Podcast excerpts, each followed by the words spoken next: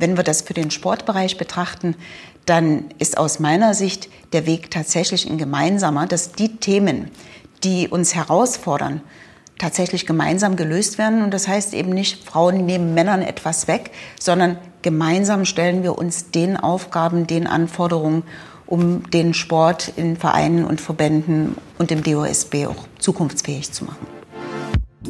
Hallo und herzlich willkommen zum Brave Stories Podcast. Brave Stories ist ein Interview-Podcast mit inspirierenden Geschichten und starken Meinungen. Von Frauen für alle. Mein Name ist Silvia Weiermüller, ich bin die Produzentin von Brave Stories und eure Gastgeberin in diesem Podcast. Bei Brave Stories werden Missstände angesprochen, unerschrockene Ansichten vertreten und bemerkenswerte Perspektiven aufgezeigt. Alle unsere Protagonistinnen prägen auf ihre eigene Art und Weise die Welt des Sports und die Gesellschaft. Wir sind die Bühne für starke Frauen, die etwas zu sagen haben und verleihen Vorbildern Sichtbarkeit. In dieser Folge ist Dr. Petra Choppe zu Gast. Unsere Regisseurin Susanne Stenner hat Petra Choppe, die Vizepräsidentin Frauen und Gleichstellung beim DOSB, in Berlin getroffen.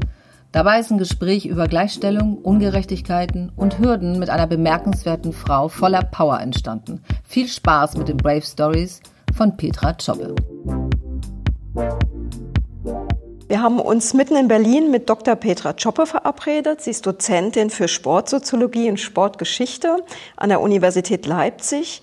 Seit 2014 auch Vizepräsidentin Frauen- und Gleichstellung des Deutschen Olympischen Sportbundes, DOSB. Ist nur eine von vielen Stationen in dem äh, vielfältigen Werdegang. Aber mich würde als erstes mal interessieren, was macht eine Vizepräsidentin für Gleichstellung ähm, beim DOSB? Was, ist, was sind die Aufgaben? Hm. Also generell ist man als Vizepräsidentin natürlich Teil des Präsidiums und in allen Themen, mit denen sich das Präsidium des DOSB beschäftigt, auch beteiligt. Also das ist, denke ich, ein wichtiger Punkt, dass dort nicht jeder, jede einem eigenen Ressort nur separat äh, tätig ist, sondern dass wir alle Entscheidungen gemeinsam treffen. Und mein Anliegen ist es dann natürlich auch, ähm, ausgehend vom DOSB, auch in die Mitgliedsorganisationen, das Thema Gleichberechtigung, Chancengleichheit, zunehmend auch das Thema Vielfalt, ähm, ja, eigentlich als Selbstverständlichkeit in allen anderen Themen auch mit zu behandeln. Das heißt eher auch in einer ähm, ständig tagenden, beratenden Funktion, mehr als im Alltag eingebunden. Würde ich das so richtig sehen? Ähm, na gut, es ist ja ein Ehrenamt, was ich dort beim DOSB mache, neben der beruflichen Tätigkeit. Das heißt, äh, man muss das schon alles auch miteinander abgleichen. Und das, was das Präsidium leistet, ist natürlich in einem hohen Maße auch die strategische Richtung vorzugeben. Wir haben im Themenfeld Gleichstellung zum Beispiel vor drei Jahren vier Handlungsfelder abgesteckt, wo wir besonders tätig sind. Also das ist ähm, eigentlich Dauerbrenner nach wie vor, mehr Frauen in Führungspositionen zu bringen. Das ist auch ein Thema, was für den organisierten Sport, für die Verbände und Vereine sehr wichtig ist, nämlich mehr Kampf- und Schiedsrichterinnen auch zu gewinnen. Es ist das Thema, was ähm, ja, uns alle natürlich auch fordert, äh, nämlich der Kampf oder Kampf gegen Schutz vor sexualisierter Gewalt im Sport. Und es ist ein Thema, was eigentlich quer zu allen anderen Themen durchaus auch zu sehen ist, nämlich die Frage, in welcher Art und Weise Mädchen und Frauen im Sport denn medial präsent sind. Also eine geschlechtergerechte Darstellung in den Medien auch durchzusetzen. Und diese vier Handlungsfelder haben wir im Sinne einer Strategie auch abgesteckt. Die wurden äh, aus einer Diskussion heraus im Bereich Frauen erstmal so benannt und äh, letzten Endes aber auch vom DOSB-Präsidium insgesamt so beschlossen. Inwiefern haben Sie aus Ihrer Position heraus, also als Dozentin für Sportsoziologie und Sportgeschichte, nochmal einen ganz anderen Blick auf das Thema Gleichstellung und die Herausforderungen in diesem Gebiet auch für den DOSB? Gut, da ist sicherlich der Hintergrund, äh, der aus äh, dem Wissen um bestimmte Studien, um Forschungsergebnisse, aber auch im Austausch mit ähm, Dozentinnen, Dozenten, Studierenden mir ähm, ein Hinterland liefert, äh, was mir die Möglichkeit gibt, dann in unterschiedlichen Diskussionen einfach mal fach- und sachkundig Themen in Richtung DOSB zu diskutieren, aber auf der anderen Seite auch aus dem DOSB heraus ganz, ganz viele Anregungen, Impulse mit in die Universität zu nehmen. Also eigentlich eine ideale Form, wie man die beiden Felder auch verschränken kann. Weil ich jetzt auch die Historikerin vor mir habe, die Sporthistorikerin. Ähm, wir sehen jetzt, dass äh, bei den Olympiaden sehr viele Frauen, also fast äh, an die 50 Prozent ran Spitzensportlerinnen äh, teilnehmen. Dass es aber tatsächlich äh, noch gar nicht so eine, also eher eine jüngere, jüngere Entwicklung. Na gut, also wir berufen uns ja mit den modernen Olympischen Spielen, also das war zumindest ja die Idee von Coubertin, auch auf die der Antike. Und die waren ja tatsächlich ähm, in mehrfacher Hinsicht diskriminierend. Also es durften keine Nichtgriechen teilnehmen, es durften keine Sklaven teilnehmen und es durften vor allem auch keine Frauen teilnehmen. Und in der Tradition hat sich ja dann auch äh, zumindest äh, in den ersten Olympischen Spielen der Neuzeit das äh, durchaus wiedergespiegelt. Ähm, natürlich auch nicht sportspezifisch. Also 1896, als sie erstmals stattfanden, da gab es für Frauen noch kein Wahlrecht. Die hatten in Deutschland noch nicht den Zugang zu Universitäten. Und über Arbeitsmarkt äh, muss man an der Stelle auch nicht sprechen. Äh, das heißt, ähm, zunächst waren, und da blieb Coubertin bei der Auffassung auch noch über die nächsten Jahre und Jahrzehnte durchaus, äh, meinte er, es sei was für den männlichen Athletismus und weiblicher Applaus als Belohnung, also das wäre so die Idee, ähm, ließ sich dann doch nicht durchhalten. Also peu à peu und am Anfang wirklich mit kleinen Schritten wurden ja die Olympischen Spiele auch für die Beteiligung von Frauen geöffnet. Ähm, markant sicherlich schon 1912, als die Spiele in Stockholm stattgefunden haben und die Schweden neben anderen Sportarten, die also Bogenschießen beispielsweise oder Golf oder ähm, Tennis, wo Frauen vorher schon beteiligt waren, hatten die die Schwimmwettbewerbe geöffnet. Und Coubertin war, war wirklich empört, wie diese wörtlich feministischen Schweden, also die Skandinavier waren damals schon ein bisschen weiter, wenn es darum ging, äh, Geschlechtergleichstellung herzustellen, äh, dass die nun auch noch die Schwimmwettbewerbe geöffnet haben war aber noch nicht äh, tatsächlich äh, der Durchbruch zu einer äh, gleichberechtigten Teilhabe von Frauen. Also vielleicht noch markante Stationen hätte man sicher auch früher erwartet. Erst 1928 erstmals Leichtathletikwettbewerbe für Frauen. Auch dort eine spannende Episode, äh, dass der 800-Meter-Lauf, der eine der fünf Disziplinen war, in denen man Frauen zugelassen hat, nachdem äh, die Läuferinnen die Ziellinie überquert hatten, nun einige, kennen wir auch heute, erschöpft auf die Aschenbahn gesunken sind und dann die Funktionäre gleich äh, meinten, also dafür sei dann offenbar die Konstitution der Frauen doch zu zart. Man hat den bis 1960 wieder aus dem olympischen Programm gestrichen. Also das finden wir relativ lange, dass Männer sich darüber Gedanken gemacht haben, dass äh, Frauen bestimmte Dinge dann doch eher nicht so leisten können. Und tatsächlich erst äh, seit den 1980er Jahren dann vermehrt diverse Sportarten und Disziplinen für Frauen im olympischen Programm zugänglich gemacht worden sind. Ein Meilenstein sicher der Marathonlauf 1984 in Los Angeles. Und ähm, mittlerweile, und da hat sich das IOC so sehr, also olympische Idee, olympische Werte, sich äh, auf die Geschichte berufen, aber an der Stelle deutlichst weiterentwickelt in den mehr als 100 Jahren, äh, die es die Spiele nun gibt. Mittlerweile ist ein ganz, ganz klares Prinzip, gleichberechtigte Teilhabe von Frauen bei den Spielen herzustellen seit 2012 tatsächlich alle Sportarten im Programm der Sommerspiele für Männer und Frauen auch zugänglich. Winterspiele war noch mal ein prägnanter Punkt als das Skispringen. Und da bedurfte es vorher auch erst noch eine Klage, um das einzufordern, weil auch im 21. Jahrhundert immer noch Männer meinten, also wenn Frauen dort irgendwie auf dem Aufsprung haben, da aufdauzen würden, es könnte ja irgendwie aufgrund ihrer Anatomie was rauspurzeln und man sollte das lieber nicht zulassen.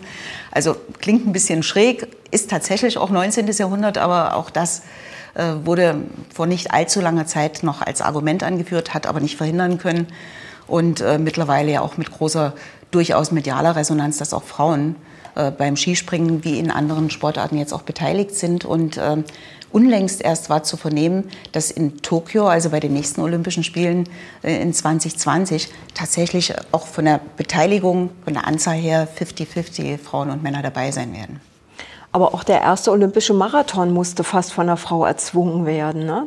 Gut, das war nicht äh, im Rahmen der Olympischen Spiele, das war ein bisschen früher. Katrin Switzer, die dann den Boston-Marathon ähm, für den Frauen auch offiziell nicht zugelassen waren, gewissermaßen undercover gelaufen ist. Das heißt, sie hat sich nicht mit ihrem kompletten Namen, sondern nur mit K. Zwitzer angemeldet, wurde dann auf der Strecke quasi enttarnt, hatte aber schon im Vorfeld entsprechende Begleitpersonen, Männer, die sie dort äh, geschützt haben und äh, damit ermöglicht haben, dass sie den Lauf zu Ende bringt, weil man wollte sie tatsächlich von der Strecke runterzerren, um äh, Frauen eben den Marathon äh, doch noch zu verwehren. Und sie hat das aber sehr klug gemacht, hat dann also sehr intensiv, nicht nur über das Laufen, sondern auch über viele Gespräche, die sie mit funktionieren, häufig übrigens, finde ich sehr clever, sehr sympathisch, auch indem sie mit denen laufen gegangen ist, nach und nach ihr Anliegen durchgesetzt. Und von daher ist es äh, sicher auch kein Zufall, dass eben 1984 in Los Angeles der erste Marathonlauf für Frauen auch durchgeführt wurde.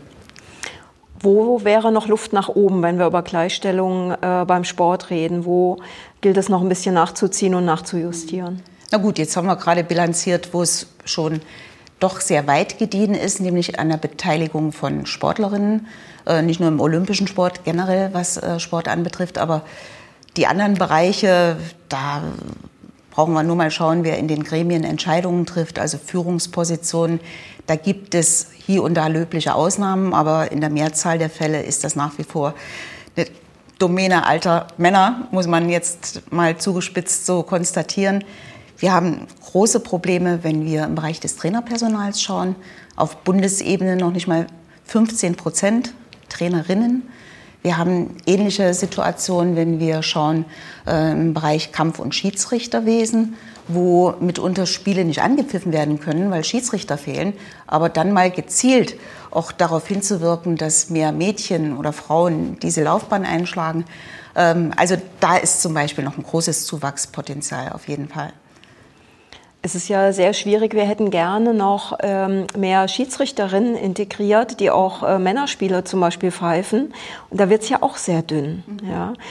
Gleichzeitig, ähm, Sie sagen, es gibt einen Mangel. Kann das dann auch eine Chance sein? Mhm. Also ich würde wirklich das ganze Thema als eine große Chance für den Sport sehen. Weil in der Tat gibt es ja einige Herausforderungen. Das lässt sich auch wissenschaftlich unterlegen. Sportentwicklungsberichte, die alle zwei Jahre auch die Situation in den Vereinen äh, analysieren und feststellen, es gibt beispielsweise große Probleme, Ehrenamtliche zu gewinnen. Es gibt große Probleme, ausreichend Kampf- und Schiedsrichterinnen zu haben. Oder Schiedsrichter, so ist ja die Formulierung erstmal. Trainerpersonal. Also genau da, wo der Sport mit Problemen kämpft, könnte er diese Probleme sehr gut lösen, wenn er gezielt und bewusst äh, Frauen und Mädchen mit einbezieht. Also aus meiner Sicht ist es überhaupt kein Thema, wo Männer Gefahr laufen, dass man ihnen irgendwas wegnimmt, sondern es ist das Thema, mit dem man den Sport auch für die Zukunft viel besser aufstellen kann und ja, diverse Herausforderungen einfach besser in den Griff bekommen kann.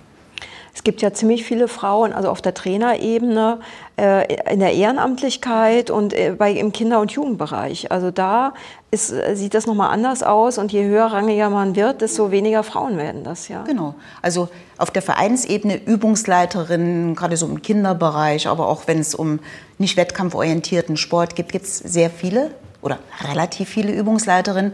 Aber in der Tat, je höher die Position, desto weniger sind dort Frauen anzutreffen. Ähm, wir haben zum Teil äh, auch mit Abschlussarbeiten an der Uni dort in verschiedenen Verbänden mal versucht, das ein bisschen genauer zu analysieren. Zum einen, welchen Weg sind Frauen gegangen, die tatsächlich als Trainerinnen auch tätig sind, auch im Spitzenbereich.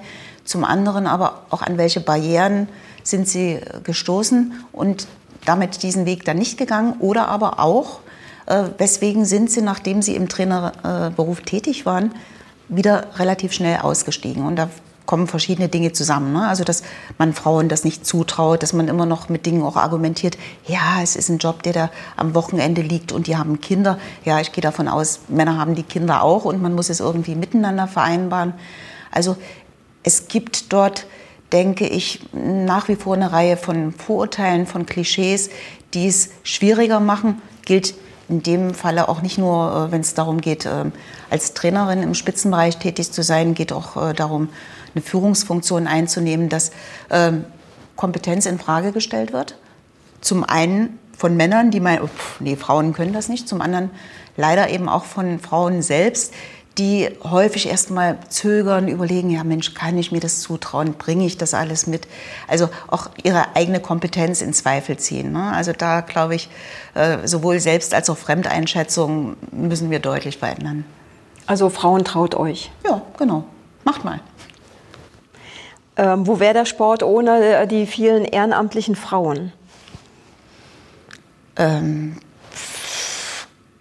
wie soll ich das zusammenfassen? Also Sport ohne Ehrenamt funktioniert überhaupt nicht. Und wenn wir über Ehrenamt reden, dann sollten wir nicht nur an diese Funktion denken, dann sollten wir an das, was als freiwilliges, als bürgerschaftliches Engagement den ganzen organisierten Sport überhaupt erst möglich macht, was ihn am Laufen hält. Und das sind jetzt nicht immer nur Funktionen, das sind auch nicht nur Tätigkeiten jetzt als Übungsleiter oder im, im schon mit äh, gewissen Funktionsrollen versehenen Bereich, sondern wenn es darum geht, äh, Vereinsfeste auch zu organisieren, die Weihnachtsfeier zum Spiel zu fahren. Also alles, was den Sport auf der Vereinsebene am Laufen hält, äh, würde ohne Frauen definitiv nicht funktionieren. Ohne Männer übrigens auch nicht. Ich will noch mal ähm, zu, ähm, zu Frauenbildern zurückkommen und zu äh, Gleichstellungsfragen. Ist ja interessant, dass eine Domäne ungebrochen, und das können Sie mir sowohl wahrscheinlich als Historikerin als auch als äh, Soziologin erklären, eine Domäne ist ungebrochen und das ist der Fußball. Mhm. Also da finde ich am, die wenigsten Trainerinnen, ähm, die Frauen ähm, sozusagen auch, äh, es hat ja Jahre gedauert, bis die Frauen überhaupt ähm, Fußball spielen durften, bevor das anerkannt war, bevor sie überhaupt wahrgenommen wurden, von Nationalmannschaften mal ganz zu schweigen. Frauen haben sich das ja über viele Jahrzehnte richtig erkämpft, wobei es in der DDR noch mal anders war als damals in der Bundesrepublik. Aber wie kommt das, dass das immer noch so eine ungebrochene äh, Männerdomäne ist? Also durch unsere deutsche Brille betrachtet ist das so. Ich würde mal ganz kurz den Horizont weiten, weil in Nordamerika beispielsweise ist Frauenfußball deutlich populärer als Soccer bei den Männern. Die sind dann eben mit American Football oder anderen Sportarten eher äh, von den Zuweisungen her äh, gesehen. Oder in Skandinavien hat äh, Frauenfußball auch einen anderen Stellenwert. Aber in Deutschland, das ist korrekt, assoziieren wir mit Fußball Männerfußball. Und wenn Frauen gemeint sind, dann wird immer dazu gesagt, ja, Frauenfußball. Ne? Also wir haben Fußball und Frauenfußball in Deutschland, nicht etwa Männerfußball und Frauenfußball. Das, ähm, klar, hat mit der ähm, Entwicklung des Fußballs, mit dem Stellenwert des Fußballs in Deutschland als Nationalsportart Nummer eins, die von den Medien auch entsprechend äh, ja immer noch mal auch verstärkt wird. Also mittlerweile muss man ja mitunter fast eine Monokultur Fußball in der Sportlandschaft, äh, zumindest Fernsehen, konstatieren, auch Printmedien, wenn man die sich anschaut, von den Anteilen her, äh, liegt äh, Fußball weit, weit über dem, was die tatsächliche Zahl auch der aktiven Fußballspieler, aber auch Spielerinnen anbetrifft. Denn, und das wird oft vergessen, in Deutschland spielen weit über eine Million Frauen und Mädchen auch Fußball. Interessanterweise haben wir, wenn wir auf die Nationalmannschaft der Frauen gucken, dort auch seit Jahren Trainerinnen das kann aber auch damit zu tun haben, dass Männer meinen, ach naja, Frauenfußball, das ist jetzt irgendwie unter unserer Würde, wir nehmen das nicht so ernst. Ne? Also da hat an der Stelle die ähm, nicht so hohe Wertschätzung des Fußballs zumindest dazu geführt, was wir in anderen Sportarten nicht haben, dass wir auch auf der Ebene der Nationalmannschaft Trainerinnen haben. Das finden wir ja sonst kaum. Und ähm, Thema Schiedsrichter haben wir ja vorhin schon angetippt. Ne? Also äh, Frauen, die äh, Männerspiele pfeifen. Eine Bibiana Steinhaus ist dort sicherlich eine Ikone. Aber abgesehen davon, dass ihr Weg in die Bundesliga ja schon ein längerer war, als ihre Qualität hätte eigentlich äh, erfordern dürfen, äh, ist sie sofort in ihrer ersten Saison auch sehr genau beobachtet, man kann schon sagen, beargwöhnt worden, ihren beiden Kollegen, die auch ihre erste äh, Saison, erste Bundesliga gepfiffen haben deren Namen kennt gar niemand. Ja? Die sind da quasi unterm Radar, sind die da reingekommen. Aber ähm, Bibiana Steinhaus permanent im Fokus. Oder auch nicht äh, zu vergessen, wer darf Fußballspiele kommentieren? Eine Frau. Ein Weltmeisterschaftsspiel, Europameisterschaftsspiel, das hat ja nun auch noch mal zu entsprechenden äh, Hasstiraden, insbesondere in den, an der Stelle muss man schon sagen, sogenannten sozialen Medien geführt. Also da ist Deutschland schon noch mal ein spezielles äh, Spielfeld im doppelten Sinne des Wortes, wenn es um Frauen und Männer im Fußball geht. Äh, und tatsächlich aus der Historie auch zu erklären, äh, wenn ich mir den Verband anschaue, der ja 1900 in Leipzig gegründet wurde, hat bis 2003, also 103 Jahre gebraucht, um die erste Frau in sein nicht eben kleines Präsidium überhaupt aufzunehmen. Da waren die schon längst Weltmeisterinnen. Also das ist schon eine eigene und etwas hm, skurrile Geschichte. Sie haben es eben erwähnt, aber das würde ich mir gerne noch mal von Ihnen erklären lassen. Also es ist ja so stark eine Männerdomäne, dass wenn eine Frau Jetzt nicht im Hörfunk, weil da durfte das Sabine Töpper-Wien über lange Jahre, aber äh, musste sich auch hart erkämpfen. Aber wenn eine Claudia Neumann ähm, kommentiert, dann gibt es einen unendlichen Shitstorm. Können Sie das nochmal für uns ein bisschen zusammenfassen und vielleicht auch analysieren, woran das liegt? Und Sie haben sich dann auch nochmal zu Wort gemeldet für den DOSB. Das fand ich interessant. Vielleicht können Sie dazu nochmal was sagen. Also es sollte an der Stelle vielleicht auch nochmal differenziert werden, weil wir finden ja durchaus Frauen, die da beispielsweise nach dem Spiel am Rand stehen und die ersten Interviews machen dürfen, wo man auch den Eindruck hat, okay, Fachliche Qualitäten haben hier sicher auch eine Rolle gespielt, aber irgendwie äh, ist äh, der optische Analysator auch mit beteiligt gewesen bei der Entscheidung, wer das jetzt tun darf. Aber zu kommentieren, also wirklich dieses äh, bedeutende, weil international in einem Turnier stattfindende Spiel zu kommentieren, das war ja, über Jahrzehnte eben den Männern vorbehalten. Und wenn jetzt eine Frau quasi in, in den heiligen Kral gewissermaßen dort eindringt, dann ist es erstmal ungewohnt und das ist ja nun generell auch in anderen Feldern zu beobachten, Abwehr von dem, was fremd ist. Ne? Also was ich nicht kenne, das ist suspekt und dann äh, stelle ich irgendwie erstmal äh, eine Barriere auf. Und ähm, an der Stelle war aber dann, und da haben möglicherweise dann die Möglichkeiten, sich im Internet relativ anonym zu äußern, nochmal die Hemmschwellen auch herabgesetzt, war sehr üblen Kommentaren ausgesetzt, die ähm, bei dem ersten Aufschlag ja auch ähm, noch äh, relativ ähm, ja, wenig Unterstützung für Claudia Neumann auch hervorgerufen haben. Ne? Also da hat man das erstmal ein bisschen so laufen lassen. Währenddessen im vergangenen Jahr gab es ja dann deutlichen ähm, Solidarisierungseffekt auch äh, seitens des Senders beispielsweise. Und äh, es war so, dass also diese äh, WM gerade lief, während äh, Mitgliederversammlung des Deutschen Frauenrates war. Und dort ist unter anderem auch der Journalistinnenbund dabei.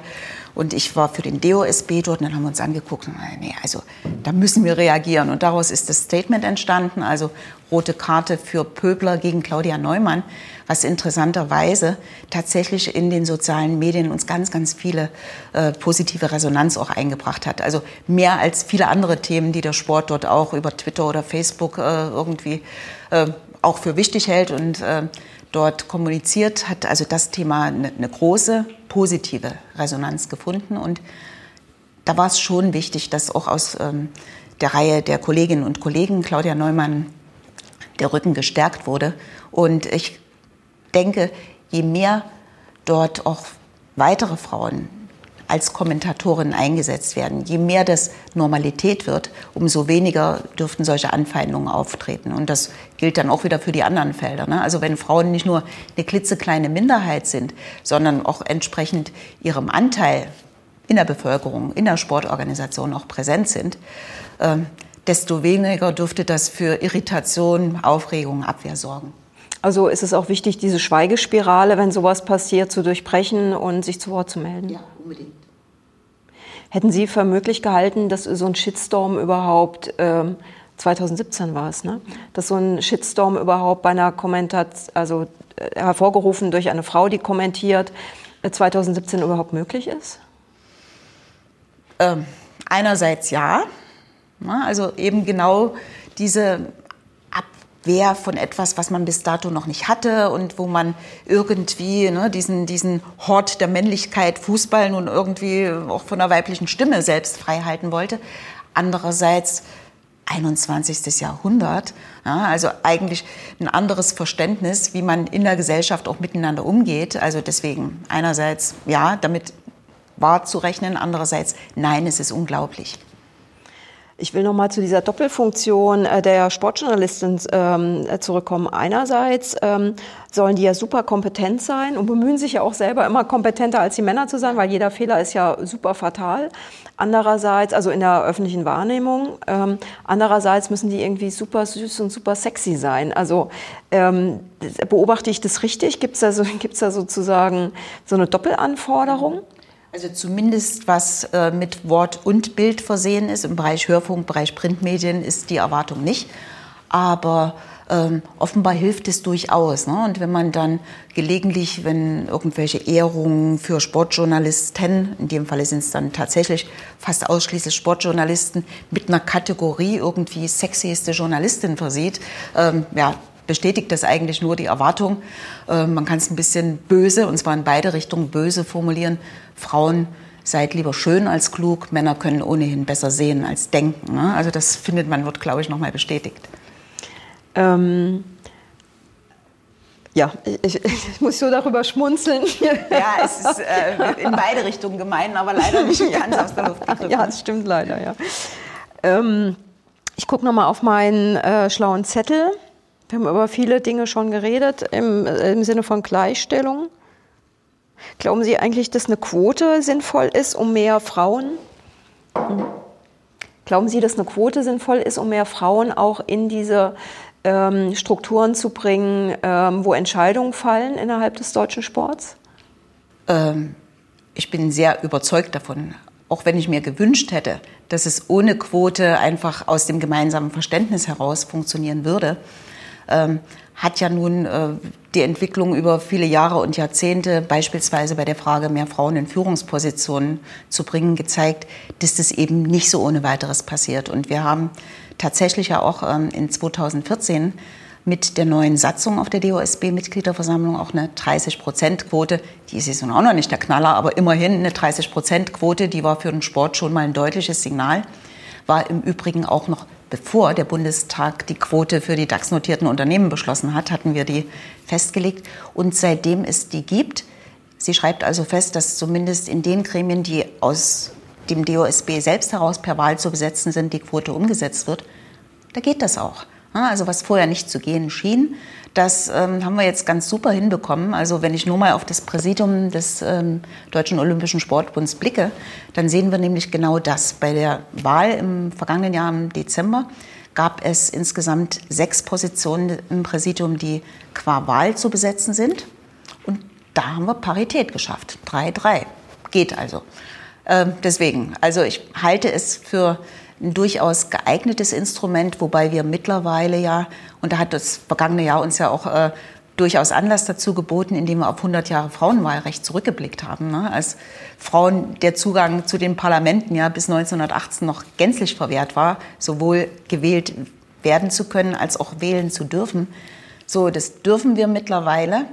Aber nichtsdestotrotz wird es ja nicht ähm, tatsächlich in dem Maße dann auch paritätisch umgesetzt. Und da fand ich das wirklich bemerkenswert und war überrascht, dass es medial gar nicht die große Resonanz erstmal erzeugt hat, als zur Festveranstaltung, die anlässlich von 100 Jahre Frauenwahlrecht äh, an einem guten Ort im Historischen Museum in Berlin stattfand, Bundeskanzlerin Angela Merkel auch gesagt hat, also Status quo, auch im Bundestag aktuell, könne nicht zufriedenstellen. Äh, Quote sei ja ganz gut, aber was wir jetzt bräuchten, ist Parität. Und das, denke ich, ist ein Anspruch, der gilt auch für den Sport. Inwiefern könnten auch gemischte Teams ähm, erfolgreicher nochmal in den Strukturen des Sports wirken? Also dazu gibt es ja tatsächlich Studien, die das im Bereich der Wirtschaft untersucht haben. Und es gibt eine, wenn auch nicht ganz so populäre, die auch im Rahmen des Sportentwicklungsberichtes tatsächlich den Sport in den Blick genommen hat und dort ähm, Vereine immer auch mit Fragen äh, konfrontiert sind, welches ihre Hauptprobleme sind, wovon sie ihre Zukunft, ihre Existenz eventuell auch gefährdet sehen. Und dann hat man die Antworten, die es dazu gibt, mal ins Verhältnis gesetzt dazu, wie sind denn die Vorstände der Vereine besetzt oder die Präsidien. Und hat dort was rausgefunden, was gar nicht die ursprüngliche Fragestellung war, aber die genau das bestätigt, was wir aus der Wirtschaft kennen. Präsidien, die gemischt besetzt waren, also mit einem höheren Frauenanteil, deren Vereine hatten weniger existenzielle Probleme. Also können wir auch hier noch mal sehen, gemischte Teams, die dort einfach mal auch Zielgruppen anders ansprechen, die ähm, andere Lösungswege auch gemeinsam finden, ähm, die im besten Falle wirklich auch Vielfalt der Mitgliedschaft in der Ebene, wo die Entscheidungen getroffen werden, aufgreifen. Die sind auch im Sport erfolgreicher, keine Frage. Ich will noch mal auf die mediale Welt zu sprechen kommen. Wir haben ja sehr viele erfolgreiche Sportlerinnen. Wir haben vorhin über die Quote geredet. Fast 50-50 fahren zur Olympiade. Ähm, und trotzdem, wenn ich äh, die Zeitung aufschlage, ähm, sehe ich wenig Geschichten von erfolgreichen Sportlerinnen. Ich sehe viel Fußball, aber ähm, da wünschte ich mir doch ähm, mehr Abbildung. Was könnte gewonnen werden, wenn wir mehr Geschichten auch erzählen würden über äh, Sportlerinnen, über deren Weg und ihren Werdegang? Also ich darf eines korrigieren. wir sehen Männerfußball. Ne? Selbst Fußballerinnen, selbst Top-Fußballerinnen sehen wir auch relativ selten. Und äh, das ist generell auch eine Feststellung, auch die im Übrigen durch eine Reihe von Studien untersetzt, dass in der medialen Berichterstattung, und zwar ganz anders als im realen äh, Vollzug des Sports, äh, Frauen 10, 15 Prozent der Berichterstattung ausmachen. Also wirklich marginal, sowohl was die Quantität betrifft. Und wenn wir dann noch mal schauen, in welcher Art und Weise berichtet wird, dann stellen wir eben auch da fest, dass es nicht unbedingt die sportliche Leistung ist, dass es soziale Umfeld, Bezüge, häufig auch ehemalige Athletin. Also was macht denn Steffi Graf jetzt? Was ist denn aus Katharina Witt geworden? Aktuelle Sportlerinnen und ich würde sogar einen Schritt weiter gehen, auch äh, Frauen, die in anderer Weise im Sport auch äh, eine Rolle innehaben, die finden in den Medien viel zu wenig statt und damit liefern sie natürlich auch äh, nicht das Vorbild, was für Mädchen, die vielleicht auf der Suche nach einer Sportart sind, äh, irgendwie funktionieren könnte. Vielleicht kann ich es mal mit zwei Beispielen untersetzen, die an der Uni bei mir zeigen, wie das auch bei Studierenden funktioniert. Also zum einen bei einem Seminarthema, wo ich genau der Frage auch nachgehe, also wie wird das wahrgenommen, geschlechtergerechte Darstellung in den Sportmedien. So, da sitzen 25 Studierende. Ich sage also, nennt mir doch mal, äh, nennen Sie mir äh, Sportler, die aus den Medien bekannt sind. Dann fängt man da hinten an und da geht die Reihe rum. Da sind bei den 25 Nennungen so circa zwölf Fußballer dabei, aber da kommen auch noch andere. So. Und das Gleiche Jetzt nennt doch bitte mal Athletinnen, die ihr aus den Medien kennt. Beim fünften, sechsten wird schon überlegt, hm, ja, also dann kommen eventuell noch äh, welche aus der Vergangenheit. Also da gibt es einfach nicht so viele. Und ähm, ja, wenn Mädchen sich irgendwie für eine Sportkarriere entscheiden sollen, äh, wem eifern sie nach? Ne? Also das ist ein Punkt, der es schwierig macht. Und zweites Beispiel, ähm, an der Universität in Leipzig haben wir unter anderem den Studiengang Sportmanagement. Das hat sich inzwischen ein bisschen äh, verändert, Anteil Studentinnen und Studenten. Aber noch vor wenigen Jahren wurde mir dann äh, von einer Studentin auch signalisiert, ah, ja, Sportmanagement, das ist ja nichts für eine Frau. Also die Idee, dass so die Managementgeschichten, die Entscheidungen im Sport ja eher nicht von einer Frau getroffen werden, beziehungsweise dass man als Frau keine Chance hätte, so einen Posten zu bekommen, ist auch noch relativ fest, hat aber auch damit zu tun, dass es A, tatsächlich relativ wenige Frauen gibt, die dann aber auch in der Öffentlichkeit kaum popularisiert werden. Also eine Reihe von Gründen, die wirklich dafür sprechen, sehr viel stärker weibliche Vorbilder auch im Sport in unterschiedlichen Bereichen auch über die Medien zu präsentieren, zu zeigen, was die drauf haben, um damit auch äh, weitere zu ermuntern, diesen Weg zu gehen. Inwiefern könnte der Sport dann auch sozusagen Vorlage sein für andere gesellschaftliche Entwicklungen? Oder anders gefragt, wenn ich viel äh, weibliche Sportlerinnen abbilde, hat das wahrscheinlich auch irgendeinen Impact, wie, so, wie man heute so schön sagt, auf alle anderen gesellschaftlichen Entwicklungen? Also ich denke, Sport ist ja generell ein Bereich, der in unserer Gesellschaft sehr stark wahrgenommen wird, der ja auch von vielen aktiv ausgeübt wird, der noch mehr Leute interessiert. Also drei Viertel der Bevölkerung geben an, dass sie sich für Sport interessieren. Und Sport hat ja auch eine Reihe von gesellschaftlichen Funktionen, die über Training und Wettkampf hinausreichen. Also ob soziale Integration, ob Gesundheit und, und, und. Also Sport ist ein ganz wichtiger gesellschaftlicher Akteur. Und wenn er dann zeigt, also das, was bei uns passiert, mit äh, auch dem Vermitteln von Selbstvertrauen, Selbstbewusstsein, unterschiedlichen Kompetenzen, also wenn man es mal zusammenfassen will, das, was Sport tut, um Persönlichkeiten zu stärken, da gibt es auch starke Frauen. Und das als Signal über den Sport hinaus in andere gesellschaftliche Felder zu senden, also ich denke, ja, das kann ermutigend sein. Jetzt haben wir total viele politisch relevante Dinge, medienpolitisch relevante Dinge abgearbeitet, aber mich würde noch mal interessieren, ich würde gerne mal ein bisschen persönlich werden. Wie ist Ihr Weg gewesen? Sozusagen ist ja auch nicht, ähm, äh, auch nicht, ähm, also es gibt ja auch nicht so viel Professoren, glaube ich, auch im Sportbereich, oder? Mhm. Ähm, wie ist Ihr Weg in den Sport gewesen und Ihr Werdegang dann äh, an die Uni? Na gut, also Sport hat in meinem Leben immer schon eine Rolle gespielt erst ein bisschen Leichtathletik, dann Handball, dann nochmal. Also so, das sind äh, die Sportarten, die in meiner Kindheit, in meiner Jugend äh, auch eine Rolle gespielt haben. Und ähm, war in der Tat schon ganz spannend bei der Frage, für welches Studium würdest du dich denn gerne entscheiden? Haben mich viele Dinge gereizt. Äh, ich war an sehr vielen interessiert.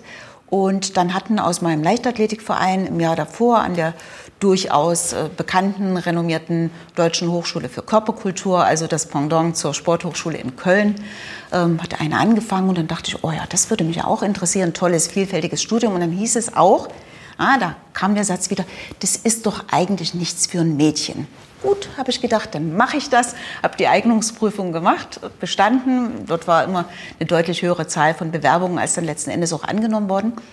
Ähm, hatte dann auch so ein, gab es noch ein Gespräch, was zur sportpraktischen Eignungsprüfung hinaus auch noch ähm, ein bisschen ausloten sollte, äh, was die Vorstellungen sind. Und habe dann ähm, auch gesagt, ja, ich könnte mir auch vorstellen, in die Wissenschaft zu gehen. War wahrscheinlich auch ein bisschen kühn, ne? also ähm, habe das da verkündet und es hat sich in der Tat dann auch äh, letzten Endes im weiteren Weg äh, so ergeben, dass ich das auch machen konnte, dass ich die Gelegenheit hatte, über das Studium hinaus dann auch ein Promotionsstudium ähm, zu absolvieren und ähm, an der Hochschule beziehungsweise dann ähm, gab es ja nach 1990 leider auch die Abwicklung äh, dieser Einrichtung, die aber als eigenständige Fakultät dann an der Universität ist und Klar standen unterwegs auch immer mal äh, Fragezeichen, gehe ich mal in einen anderen Bereich, Sportverwaltung und für mich persönlich war es dann aber doch so, dass ich gedacht habe, das, was du hier an der Uni machen kannst, das ist tatsächlich auch ein Privileg. Also mit jungen Menschen, gut, der Abstand wird immer größer, am Anfang waren die so alt wie ich, äh, dann irgendwie die Generation meiner Kinder und jetzt sind die, die zum Studium kommen, schon wieder jünger als meine eigenen Kinder aber mit denen trotzdem dann immer wieder gefordert zu sein, deren Vorstellungen, deren, deren Fragen zum Sport mit denen gemeinsam auch zu beantworten. Ja, das ist einfach toll. Deswegen bin ich da immer noch. Das klingt jetzt vielleicht von der Berufsbiografie her langweilig, aber es ist genau das, was ich beruflich auch tun möchte und was mir Freude macht. Und wie war dann der Weg? Wir haben vorhin kurz darüber geredet, aber vielleicht können wir es auch noch mal kurz erwähnen, wie der Weg dann war von der Uni zum DOSB, denn äh, das ist doch ja auch ungewöhnlich, äh, weil es so von außen ein bisschen hm. in die Na gut, Struktur also äh, von der Uni zum DOSB stimmt ja nicht ganz, weil ich bin immer noch an beiden Stellen und habe äh, tatsächlich ja auch neben der eigenen sportlichen Aktivität schon immer auch äh, das Bestreben gehabt, irgendwie die Dinge mit zu gestalten, mich einzumischen. Also schon in der Schule, in der Leichtathletik-Sektionsleitung was mitgemacht und bin dann ähm, tatsächlich über den Förderverein des Sportmuseums in Leipzig äh, in eine Konstellation geraten, wo damals die Frage stand, wird ein Landesausschuss für Frauen im Sport gegründet? Ähm, da war Sachsen äh, der Landessportbund, der am überhaupt spätesten dran war. Gab es in allen Bundesländern schon. In der alten Bundesrepublik schon deutlich früher. Zu DDR-Zeiten war die Frage von Gleichberechtigung von Frauen, obwohl die de facto jetzt auch nicht in Führungspositionen anzutreffen waren, aber zumindest in anderen Feldern stellte die sich nicht. Also Kinderbetreuung, Erwerbsleben und, und, und. War eine andere Konstellation. Deswegen hat das sicher auch ein bisschen länger gedauert, bis das als Thema, als Herausforderung ins Bewusstsein geraten ist, dass es auch äh, galt, für äh, die gleiche Beteiligung von Frauen einzustehen.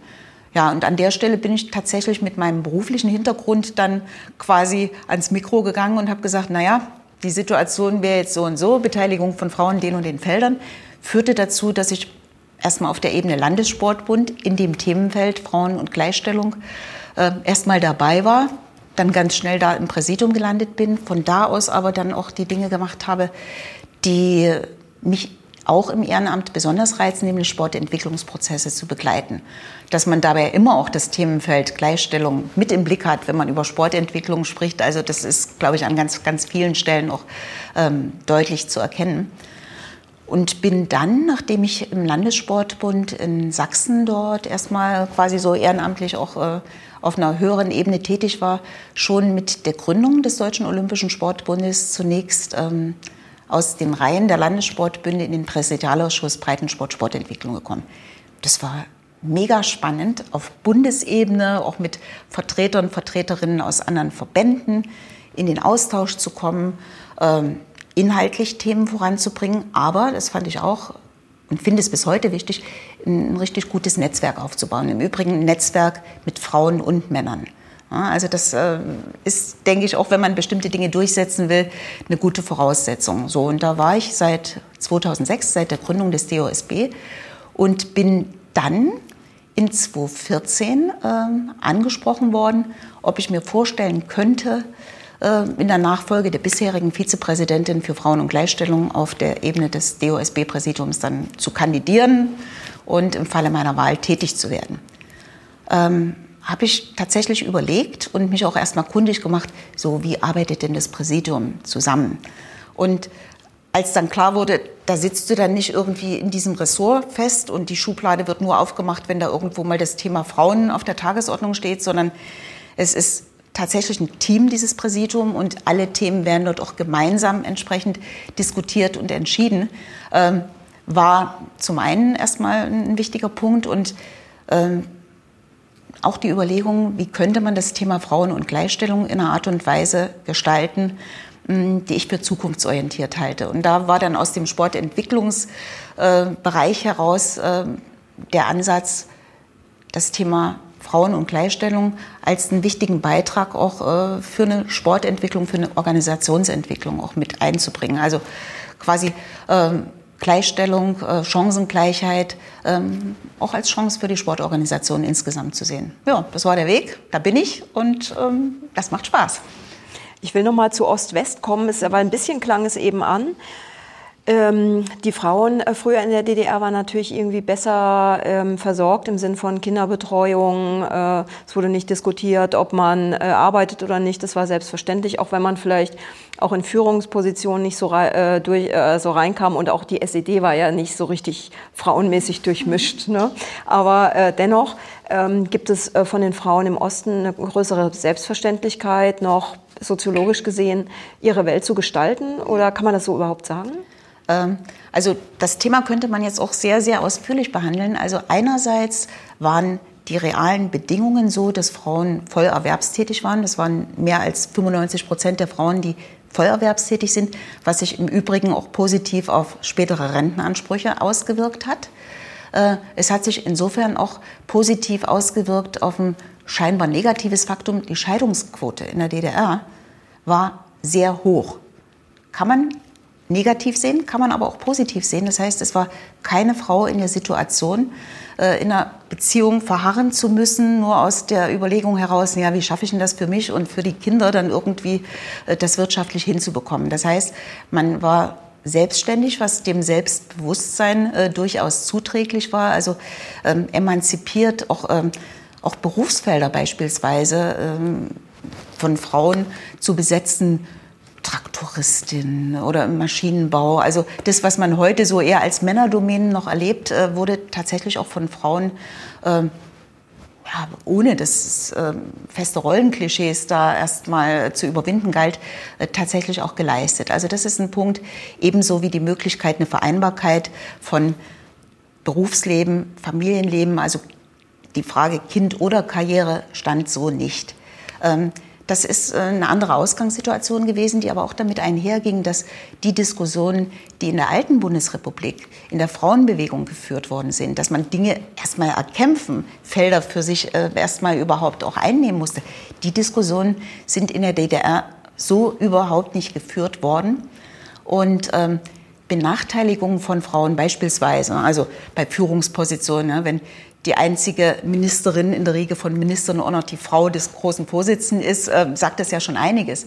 Wenn es einen Haushaltstag gibt, also einmal im Monat einen Tag frei, um den Haushalt zu erledigen, den es aber auch nur für Frauen gab, sagt das auch noch was. Ne? Also äh, es gab dort sicher auch eine ganze Reihe von Punkten, aber die sind wenig hinterfragt worden. Und deswegen ähm, hat möglicherweise auch ähm, Anfang der 90er Jahre äh, es ein Weilchen gebraucht, bis Frauen im Osten dann mit dem, was sie mitgebracht haben, mit dem, was man durchaus auch für ein großes gemeinsames Deutschland aus dem Feld nutzen konnte, äh, bevor die damit überhaupt offensiv in Erscheinung getreten sind. Vielleicht dauert das bis heute.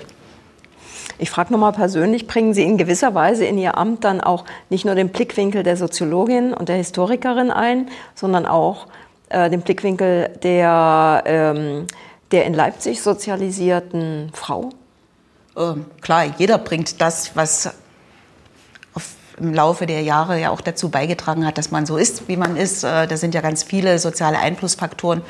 Und ähm, dass ich Dinge so angehe, dass ich mit äh, Menschen so spreche, dass ich äh, mit Sicherheit auch nicht konfliktscheu bin, das hat ja definitiv auch mit dieser Sozialisation zu tun. Aber, also ich habe ja quasi die Hälfte meines Lebens in der DDR verbracht und die andere Hälfte lebe ich jetzt im gemeinsamen Deutschland. Da ist ja ganz viel dazugekommen. Und was mir auch wichtig ist, und auch das wünschte ich mir, dass wir es insgesamt stärker tun, aufeinander zugehen, zu fragen, äh, wie ist es bei euch gelaufen, zu lernen. Also ähm, war jetzt vielleicht ein bisschen salopp formuliert, aber als ich in diesem Präsidialausschuss äh, Sportentwicklung ähm, durchaus auch auf Besonderheiten der neuen Bundesländer hingewiesen habe, die oft gar nicht so im Blick waren, weil in der Tat ja ein Großteil der Gremien nicht nur überwiegend von Männern, sondern an der Stelle muss man auch sagen, überwiegend äh, dann im Führungsbereich von Personen, die in den Altbundesländern groß geworden und sozialisiert worden sind, besetzt sind.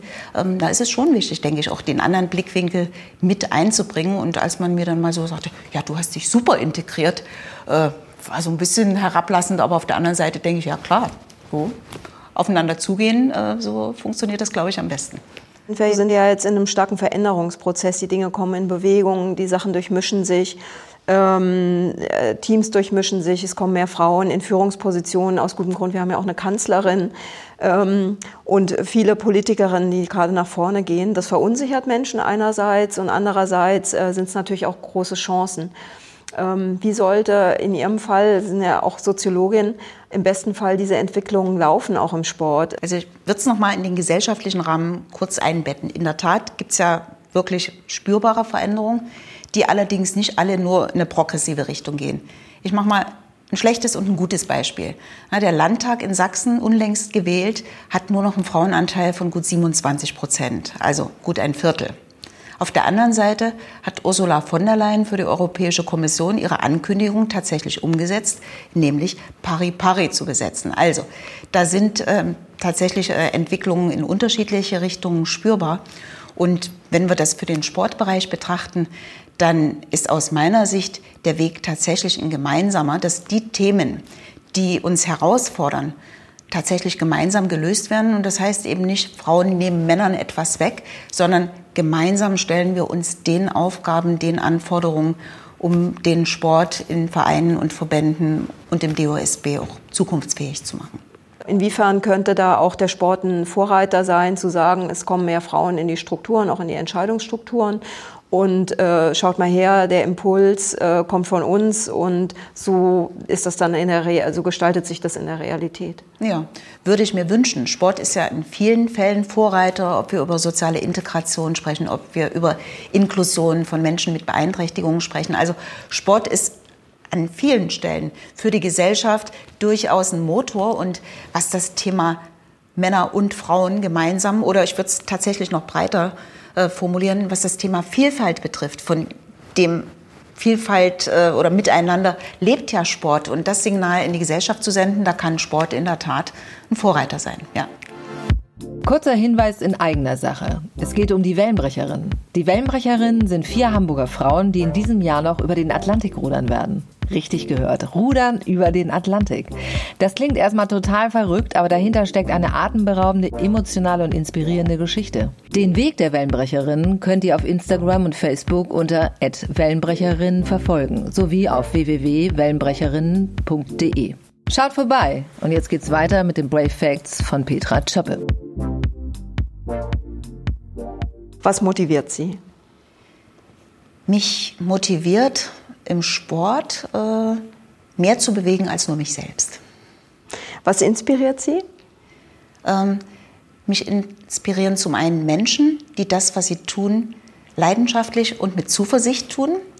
Und mich inspirieren aber auch Momente, wo ich ganz bei mir bin. Also wenn ich morgens laufen gehe, so in den jungen Tag hinein, dann bekomme ich die besten Gedanken. Auch das inspiriert.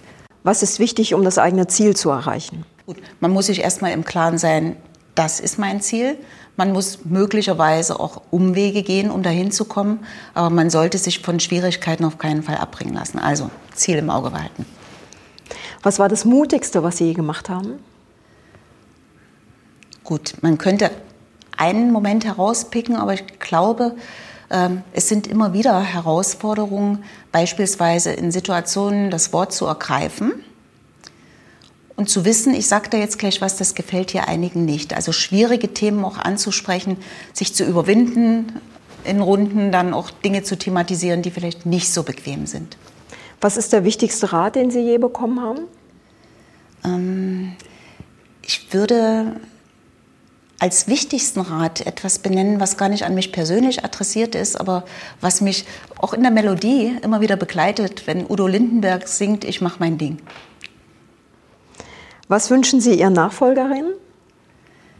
Ich wünsche mir erstmal möglichst viele Nachfolgerinnen, damit es äh, nicht mehr die Situation gibt, dass Männer sagen, ah, wir hätten ja gerne eine Frau in der Führungsposition, aber wir finden keine. Wenn Sie eine krasse Forderung in Sachen Gleichstellung stellen dürften, was wäre das?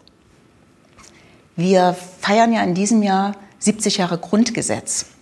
Dann wünsche ich mir, dass wir Artikel 3 aus dem Grundgesetz tatsächlich auch umsetzen, nämlich Männer und Frauen sind gleichberechtigt. Ich bedanke mich sehr für die Einblicke, auch für die Sporthis also sporthistorischen und sportsoziologischen Einblicke, die wir nehmen durften, die uns auch nochmal so die Kontexte ein bisschen aufgeschlüsselt haben und für die Zeit und ähm, das gute Interview. Ja, es war mir eine Freude und ich finde es auch spannend, im Austausch nochmal auf Dinge zurückzukommen. Danke. Das waren die Brave Stories von Petra Schoppe. Vielen Dank fürs Zuhören. Ich hoffe, euch hat das Gespräch zwischen Susanne und Petra gefallen. Wenn das der Fall sein sollte, dann freuen wir uns, wenn ihr diese Folge weiterempfehlt. Mehr Infos zu unseren Gästen und Protagonistinnen, bewegte Bilder und alle Brave Stories findet ihr im Herzstück unseres Projektes auf www.bravestories.de. Den Link und alles, was ihr wissen müsst, findet ihr hier in den Memos zur Folge. Um oh. keine Brave Story zu verpassen, abonniert unseren Podcast und folgt uns auf Facebook und Instagram. Ich freue mich, wenn ich euch auch zur nächsten Folge im Brave Stories Podcast begrüßen kann. Bis dahin, eure Silvia.